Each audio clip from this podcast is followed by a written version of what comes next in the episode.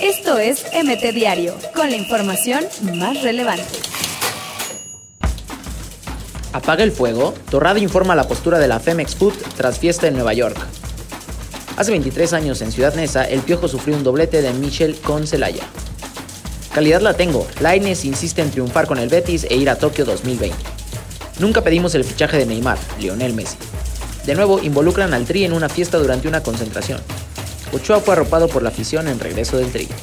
Rivales, no enemigos, América y Pumas visitaron Museo Memoria y Tolerancia. Nadadora colegial es sancionada porque su trasero se salía del traje de baño. Fidel Curitina deudos pendientes con Ciboldi, el director técnico de Cruz Azul lo aclara. Chivas y Atlas apuestan una ambulancia para el clásico tapatío. Ejecutan a balazos a hombre frente al estadio de acereros de Monclova. Representante Courtois es detenido por corrupción y lavado de dinero. Debut de Antonio Brown con los Patriots se pospondrá, se presume inocente. Nico Sánchez renueva hasta 2021 con Rayados.